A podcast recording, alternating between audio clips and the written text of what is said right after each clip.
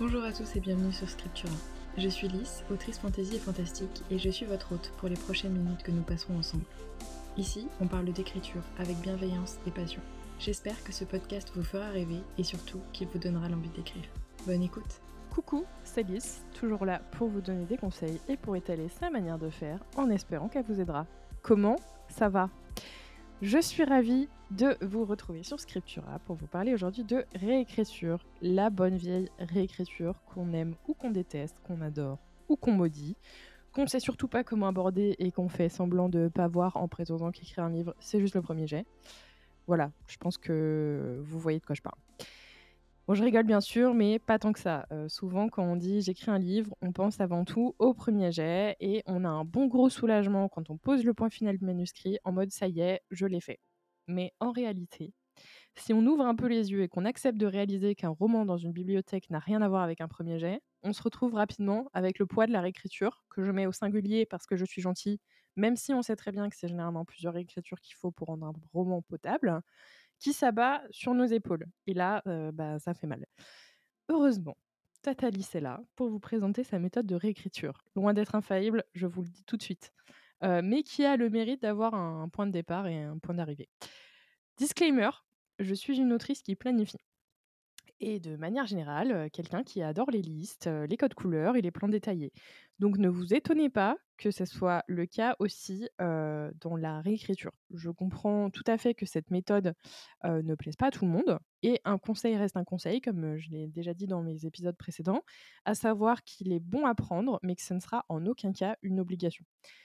Maintenant que c'est dit, passons à ma méthode. Qu'est-ce que je fais? Par quoi je commence? Comment je m'y retrouve?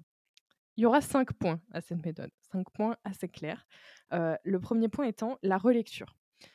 Avant toute chose, je fais une première lecture du roman pour me rafraîchir l'histoire, parce que oui, je ne l'ai pas précisé, mais entre un premier jet et la réécriture, je laisse un peu de temps pour que tout ça mijote. Donc, c'est-à-dire, je laisse généralement reposer au moins un mois, mais souvent c'est plus pourquoi? Parce qu'en fait, c'est très simple quand on est auteur de connaître son roman par cœur.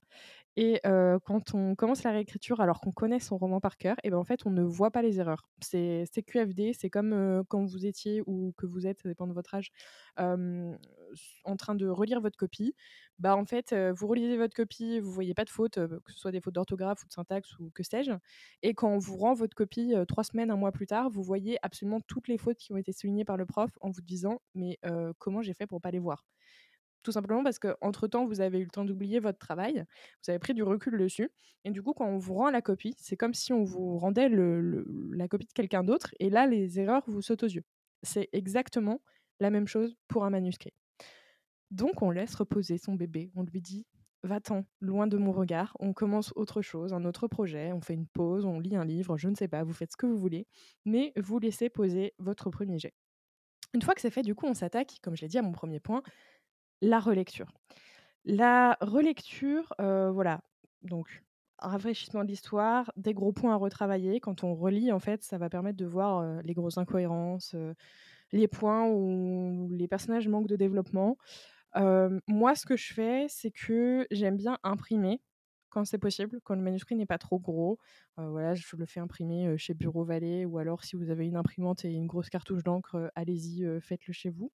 Recto verso, tout ça, tout ça. quand je me sens un peu de bonne humeur, je mets une petite, vous savez, les petites baguettes dans les spirales, pardon, pour relier, pour avoir l'impression d'avoir, je sais pas, un, mémoire entre les mains. et du coup, je me prépare un petit code couleur. après, le code couleur peut aussi très bien se faire avec les surligneurs d'Office ou de Word un code couleur avec les différents types de modifications. Donc moi, je fais l'intrigue, le développement des personnages, le world building parce que je suis une grosse autrice de fantasy fantastique, donc il y a souvent beaucoup, enfin je dis souvent, mais il y a tout le temps du world building dans mes romans. la chronologie, la syntaxe Et aussi, important, le code couleur des choses que j'aime. Je me mets un petit code couleur, généralement c'est rose, voilà, pas du tout cliché, pour que quand je vois une phrase qui est stylée, qui claque, je suis là en mode ouais, trop bien. Parce qu'en en fait, on a aussi beaucoup tendance à du coup se démotiver pendant la relecture parce qu'on voit tous les défauts de notre texte. Mais il y a aussi des choses qui sont belles et qui sont bonnes. Et du coup, il ne faut pas hésiter à les souligner parce que ça vous fera, ça vous donnera du baume au cœur. Voilà pour mon code couleur. Et si besoin, si je me rends compte que vraiment il y, a un très gros travail à faire, à la fin de la relecture, je fais un nouveau plan, on va dire. Moi, je suis quelqu'un qui travaille avec des plans.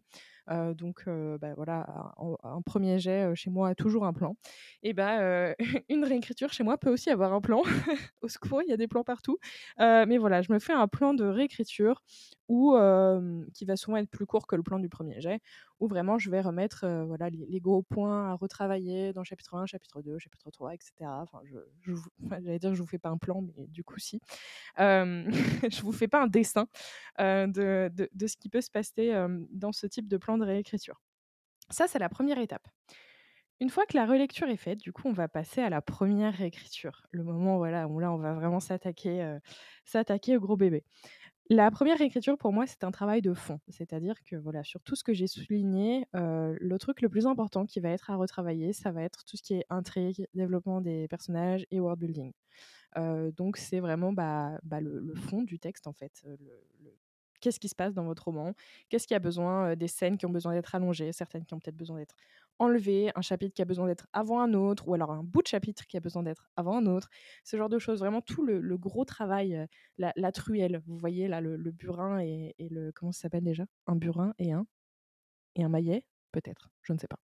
Donc voilà, le plus gros du travail.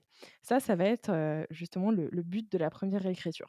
Donc on modifie l'intrigue, on change les choses sur les personnages. Quand on voit que machin a les yeux bleus et que deux paragraphes plus tard il a les yeux verts, on modifie ça. quand on voit qu'on a dit que c'était quelqu'un de colérique mais on l'a jamais montré dans des scènes, on modifie ça. quand il y a une scène qui fait de description de château qui dure trois pages et demie, on la raccourcit. Ce genre de choses. Et puis, moi, ce que je fais, c'est que du coup, je travaille chapitre par chapitre. J'ai deux manières de fonctionner. C'est soit je réécris tout le roman et je l'envoie ensuite à mon ou, mes bêta lecteurs, pardon. Soit je le fais chapitre par chapitre. J'aime bien faire chapitre par chapitre parce que ça me donne l'impression d'avancer plus vite.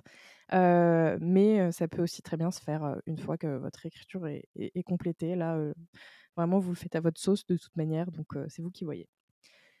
La troisième étape, du coup, c'est la bêta lecture. Donc la bêta lecture, c'est pas moi qui fais le plus gros du travail. je, laisse, je laisse les autres faire leur travail.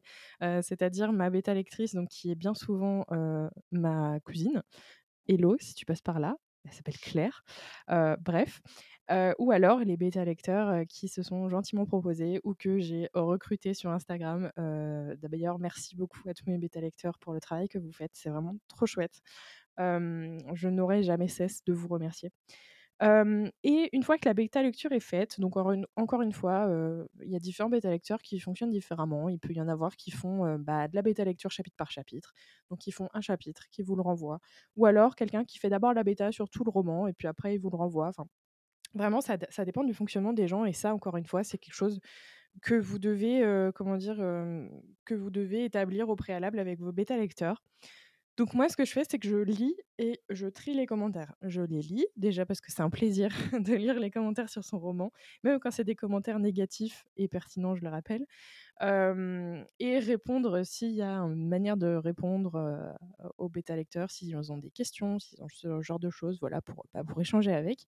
Et trier dans le sens où il y a des choses et c'est normal, chacun donne son avis. En fait, un, retour de bêta lecteur reste une opinion. Il y a parfois des choses où voilà, les bêta lecteurs vont souligner un truc sur une scène, sur un personnage, sur, un bout de l'intrigue, où ils vont dire bah, ça j'aime moins, ou ça, ça mériterait d'être développé. Mais où moi, en tant qu'auteur, je vais me dire non, ça, je veux que ça reste comme ça. C'est c'est quelque chose que j'ai voulu. c'est vraiment. ouais, c'est voulu de ma part, donc ça va pas bouger. Et du coup, je trie, c'est pour ça que je fais une première lecture des commentaires, je trie ceux qui, à mon sens, sont pertinents, mais que je souhaite ne pas modifier, des modifications qui, qui n'auront pas lieu parce que je l'ai décidé ainsi. Ceux-là, je les, je les enlève. Et ensuite, les, les, autres commentaires qui sont pertinents et sur lesquels je veux effectuer des modifications en accord avec ce que les bêta-lecteurs ont pu relever, et ben ça, je le note quelque part. Pourquoi pas refaire un plan? Non, mais en vrai, je note chapitre par chapitre. Je fais chapitre 1 et je note les différents points en fait qui ont été soulevés, les plus importants. Chapitre 2, etc. Voilà. encore une fois, je ne vais pas vous faire un dessin. Et du coup, comme ça, je regroupe les points modifiés selon en fait le même code couleur que j'ai pu établir pour la relecture et en faisant ce, mini plan, on va dire, de deuxième réécriture. Vient donc en quatrième la deuxième réécriture. Donc la deuxième réécriture, c'est en même temps un travail de fond et en même temps un travail de forme. Après votre première réécriture, normalement, ce que vous avez envoyé au bêta lecteur, ça devrait être quand même assez propre au niveau du fond. Donc si les bêta lecteurs vous ont fait part de certaines choses qui sont importantes à modifier au niveau du fond, bah, de toute façon, vous le modifiez, il n'y a, pas de, a pas de raison. mais en général, moi en tout cas, c'est c'est comme ça dans, dans mon, expérience. Peut-être qu'un jour, ça ne, ça ne, sera pas le cas. Mais le travail de fond reste assez minime. Donc, ça va être voilà, développer un peu plus un personnage dans une, dans une scène, rajouter un indice sur tel morceau d'intrigue, ce genre de choses. Des, des petites choses. C'est pas du, du gros travail comme ça a pu être en mode ah non mais là il faut que tu coupes ce chapitre en trois parties et que tu mettes une avant le chapitre 11, une après le chapitre 17 etc et où là tu es en train de, de tout refaire ton roman c'est pas le cas là pour moi la deuxième réécriture elle est un peu plus légère entre guillemets euh, je dis bien entre guillemets parce que du coup c'est un travail de fond mais aussi un travail de forme parce que là je vais commencer à m'attaquer à tout ce qui est syntaxe à tout ce qui est bah, voilà, enlever les adverbes, mettre des verbes plus d'action, enlever les verbes filtres, tout ce genre de choses, en fait, vraiment bah, du travail de, forme, en fait. Donc ça, je le modifie bah, voilà, en fonction des, retours des bêta-lecteurs, et puis aussi en lisant, et puis bah, selon mon avis personnel d'auteur, ou enfin d'autrice, du coup. Et puis, bah, une fois que, une fois que c'est terminé, je, je peux soit l'envoyer à l'impression pour avoir un, rendu, on va dire, type livre, et, relire encore une fois le, roman pour déterminer ce qui me va, ce qui ne me va pas, ce que je souhaite réécrire. Soit je le renvoie en bêta lecture, ou alors bah, je le relis moi-même et puis bah, je repasse encore. Parce que là, du coup, on arrive au cinquième point, qui s'appelle s'appelle le cercle infini de torture. C'est-à-dire qu'en fait, vous refaites les mêmes opérations jusqu'à ce que vous soyez satisfait de ce que vous avez fait. Donc, c'est-à-dire relecture, réécriture, retour peut-être de bêta-lecteur, relecture, réécriture, etc., etc. Parce que parfois, pour qu'un roman soit propre, ça nécessite peut-être de réécriture, peut-être 3, peut-être 4, peut-être 5, peut-être plus. Ça dépend, en fait, ça dépend. Il y a du travail de forme à faire, il y a les corrections orthographiques à faire, il y a un retour en arrière constant à faire jusqu'à ce que votre cerveau explose je plaisante. c'est un bonheur de chaque instant. non, en fait, c'est vraiment le, cinquième point, c'est vous refaites ces étapes-là que je vous ai présentées jusqu'à ce que vous pensiez avoir fait de votre mieux. À savoir que vous serez jamais complètement satisfait, je pense, de ce que vous écrivez. vous vous direz toujours ah non mais je pourrais peut-être faire mieux et tout ça. Mais en réalité, il y a un moment donné où il faut prendre du recul. Et si vous en êtes à votre 15e réécriture, c'est soit que votre roman a un gros, gros, gros, gros problème, soit que juste vous êtes trop perfectionniste et que vous savez pas lâcher en fait. Et si vous allez au-delà de 5 réécritures, à moins que vous soyez vraiment débutant en écriture, pour moi, 5, c'est déjà un, grand, grand maximum. À ce moment-là, votre travail doit déjà être très bien propre, en fait. donc, il faut aussi prendre le recul et se dire, bah là, actuellement, je ne peux pas faire mieux. Enfin, vraiment, je, ne peux pas faire mieux, quoi. Et c'est OK, en fait. voilà, peut-être que dans 10 ans, quand vous aurez écrit 15 autres romans, vous reprendrez ce, manuscrit-là ou ce roman-là et vous vous direz Ah non, mais c'est vraiment horrible. Mais en attendant, à l'heure actuelle, votre version de vous actuelle, vos compétences d'écriture actuelles font que vous ne pouvez pas faire mieux sur ce projet.